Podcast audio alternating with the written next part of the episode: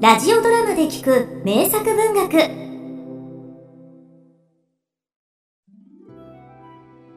私の名はジョン・ドリトル。本業は医師である。だが人間の患者は一人もいない。がが先生休館です。どうしたのだダブダブハリネズミの坊やが引きつけを起こしまして。うん。見よう。連れてきなさい。先生こっちもお願いします。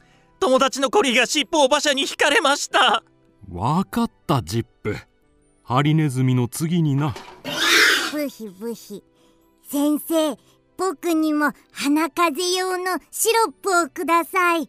あのとっておきの甘いやつまあガブガブ。あなたの風邪なんてとっくに治ったでしょ？それよりダイエットなさい。そのままじゃ順調に歩くベーコンまっしぐらですよ。それはないですダブダブさん。ただでさえ患者が多いんです。あまり先生の手を煩わすようなことは控えなさい。ああこんなにいる患者さんたちから診察料さえいただけたらここまで家計が苦しくなることもないのに。診察料？そんなものどこからいただけるというのかね？まあいいじゃないか。カワウソたちは診察料代わりに新鮮な魚を持ってきてくれるしリスたちはクルミだ。先生そんなんじゃとても足りませんよ特にそこの豚はマッシュルームを毎日バケツに3杯も食べるんですからね。少しは経済観念を持ってくださいよ。お願いしますよ。今月はすでに8ポンド15シュリングの赤字です。いつも正確な計算だなとうとう。まったく。経理だけ正確でもね私は別に獣医ではない。元は人間相手の医者だ。だが私の動物好きが人間の患者を遠ざける。それでも私が動物たちの診察をやめることはない。人は私を変人呼ばわりするがそれでも私は困っている動物たちを放ってはおけないのだ。私はジョン・ドリトル。医師にして博物学者。そして動物や鳥たちの言葉がわかるのだ。ヒューロフティング作「ドリトル先生と緑のカナリア」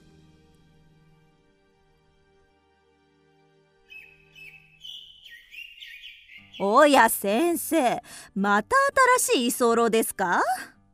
まあ今度の居候は餌代はガブガブの100分の1で済みそうなのが救いですけどね。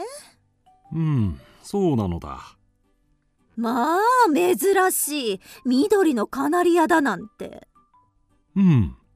正確にはカナリアとカワラヒワのハイブリッドだがね。ペットフィーダーのマシューがひどい小鳥屋から救出してきたのだ。先生そうやって小鳥や犬を助けてばかりではキリがございませんよ。そうでなくても我が家の家計は。まあそう言うな。見なさい。なかなかのべっぴんさんだ。しかも聞いての通り声もいい。まあメスなんですか？メスのカナリアは鳴かないものだとばかり。失礼ですがアヒルのメイドさん？メスは泣いちゃいけないなんて。誰がそんなことお決めになりましたの？でもメスは卵を抱いてヒナを育ててこそ。メスだって歌う自由はあるはずですわ。私はそういう無理解な社会とずっと戦ってきたんです。まあ大変な女傑ですこと。歌手としても一流だ。しかも珍しいメゾコントラルトそれでいて出そうと思えばソプラノの音域まで楽に出す。まあ歌では誰にも負けたことはございませんの。ではピピネラ記述を続けようか。先生なんだってそんな新入りの伝記をお書きになるんです？僕の伝記も書いてくださいよ。ガブガブ君の口述は食べ物のことばかりじゃないか。だからって。ピピネラは波乱万丈の生涯を送ってきたのだよ。これは伝記にまとめるだけの価値がある。では続きだピピネラ。はい先生。私の鳥かごが繁盛している旅宿セブンシーズの軒先に吊るされてそこで人気者になったところまででしたわねそうだ。お前の歌声はお客さんたちを喜ばせた。それで評判になった私はある日公爵様のお目に留まったのでございます。ほう緑のカナリアとは珍しい。これを譲ってもらおうか。サイが喜ぶことだろう。売り物ではないという宿の主人に強引に金貨を握らせてそうして私は公爵のお屋敷に連れて行かれたのです。玉の腰だね。そうでもありません。公爵は少しも笑わない方でした。正直申しましてお屋敷は息の詰まる場所でした。まあピピネラよお前も私と同じカゴの鳥なのね。カゴの鳥同士仲良くしましょうね。夫とは親子ほども年の離れた公爵夫人もお笑いにならないお方でしたがただとてもお美しい方でその心映えは公爵とは比べようもなく気高いものでした。いつも貧しい人々のことを気にかけていらした。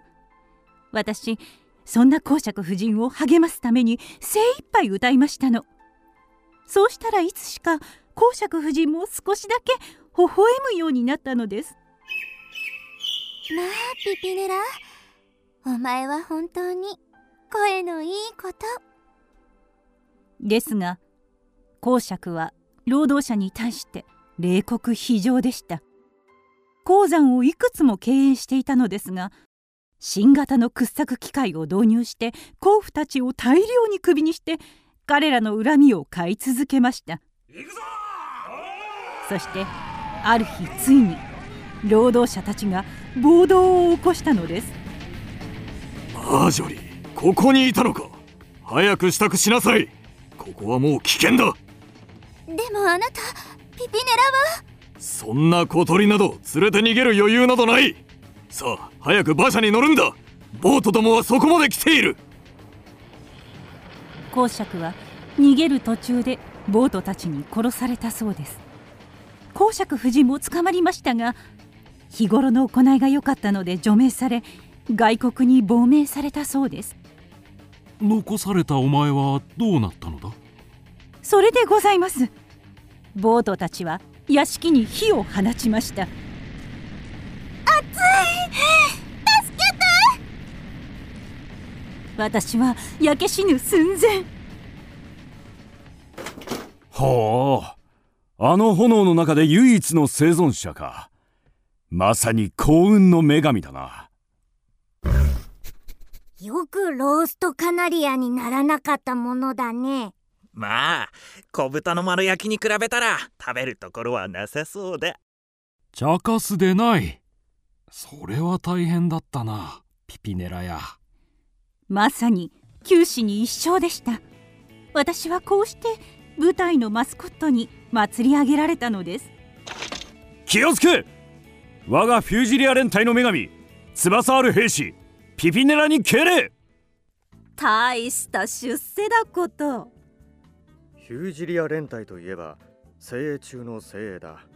1年間に発射する大砲の数だけで3万発は下らないはず。先生その袋を遠ざけてください心配ない。とうとうは生きた小鳥は食べないのだ。我が家の有能な財務担当でな。そうですか。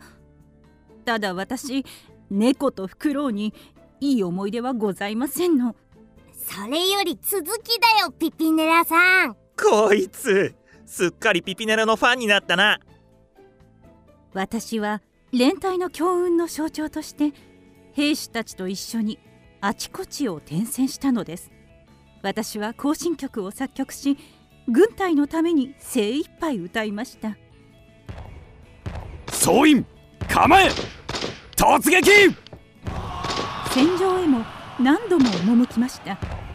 一度などは敵団が私の鳥かごを貫通し水差しを砕いていたことさえあります。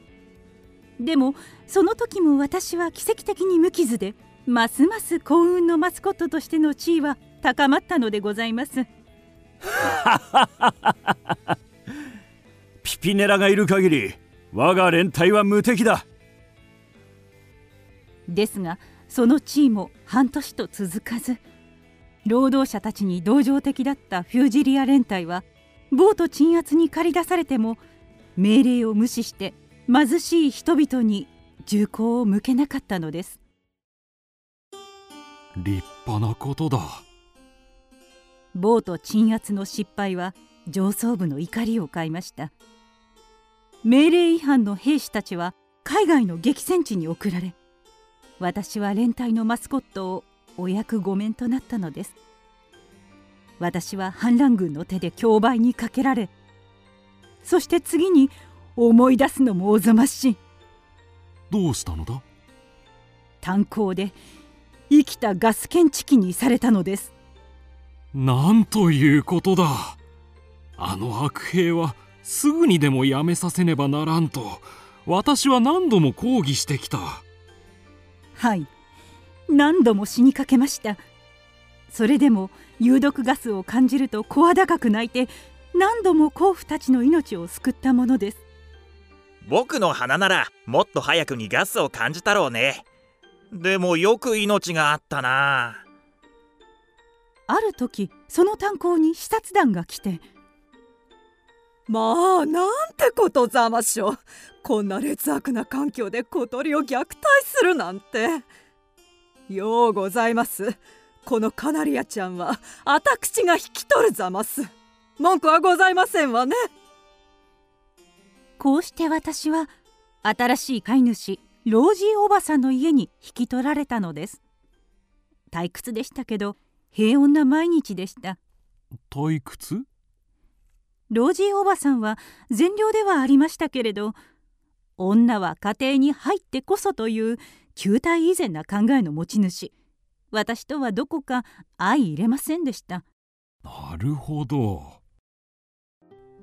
そこで私は1羽のカナリアと継がわされましたのツインクという格好だけのオスで歌は確かにうまかったのですけれど「ヘイピピネラここでは僕がトップ歌手だ。わかるかい？君は歌わなくていいよ。僕の歌が目立たないだろそれより君は子育てに専念してくれたまえ。よろしく。それはさすがに最低だわね。うんカナリアに限らず全ての女性たちはこの問題を抱えておる。それでも私は5羽のヒナを立派に育て上げたのです。ただそのヒナたちももらわれていって挙句にツインクとも引き離されてしまったのです。私はまた1羽になりました。それは寂しかったでしょう。それが実はそうでもありませんでした実は子供たちが巣立った頃私には一人の人間の友達ができたのです。親友と言ってもいいくらいの友人でした。ようピッピ今日もご機嫌だな。それは一人の窓拭きでした。ほう。今日もいい声で泣いてくれるんだな。その青年がステファンという名前だったことはずっと後で知りました窓拭きという最底辺の職業なのにいつも陽気でした。ピッピお前を見るたびに思うよ。お前をポケットに入れて連れて帰りたいよ。まったくお前は僕の知る限り最高のカナリアだ。彼の顔はどこか高貴でした。私は彼に会いたいがためにいつもわざと水を跳ねて窓を汚すようにさえなりましたまあピピネラまたこんなに汚してしまって。しようのないこと。エミリーいつもの窓拭き業者を呼んでちょうだい。私の度重なるいたずらに老人おばさんも愛想が尽きたのでしょう。そうしてその窓拭きが私の新しい飼い主になりました。さあピッピここが今日からお前の新しい家だぞ彼は壊れた風車小屋を借りて一人で住んでいました。びっくりしたのは彼がちゃんと読み書きもできてそれどころか大変な読書家ということでした。そして夜はいつも遅くまで書き物をしていたのです。とても窓拭きをなりわいとしているような人ではありませんでした。ピッピまたインクのついた足で原稿の上を歩いたね。しょうのないやつだ。このいたずらっ子め。なるほど。窓拭きは世を忍ぶ仮の姿か。きっとテロリストかなんかだよ。めったなこと言うもんじゃない。きっと訳ありの世捨て人だよ。私もそう思います。彼は間違いなくインテリでした。でしたとは？彼はある日を境に帰ってこなくなったのです。行方不明に？はい。いつも通りに窓拭き道具を担いで私を指に止まらせ。今日も行ってくるよピッピ。待ってておくれ。と言ったきり。それ捨てられたんじゃないの？まさか。彼は全く普段通りでした。何も言わずにいきなりいなくなるような人じゃないんです。まして私を置いていくなんて。きっと彼の身に何かあったに違いないのです。うん。動物と人間の信頼関係ここに極まれりだな。彼がいなくなってから私はルテンにルテンを重ね何度も飼い主を変えて最後はあの小鳥屋の軒先で棚ざらしになっていたところを先生に救われたのです。ですが今も彼のことが気になって気になって。なるほど。ピピネラや。はい先生。その窓拭きさんに会いたいかね？はい会いたいです先生。わかった。とうとう。はい先生。夜になったらロンドンまでひとっ飛び頼むよ。ロンドン？ああチープサイドに頼むんですね。あのスズメの親分のシンジケートを使えばその窓拭きさんの行方もじきにわかるだろうわかりました先生ドリトル先生。緑のカナリア。ピピネラの物語はまだまだ続く。しかしこの記述の続きはまた明日にしておこう。さて少し遅いがお茶の時間にするとしようか。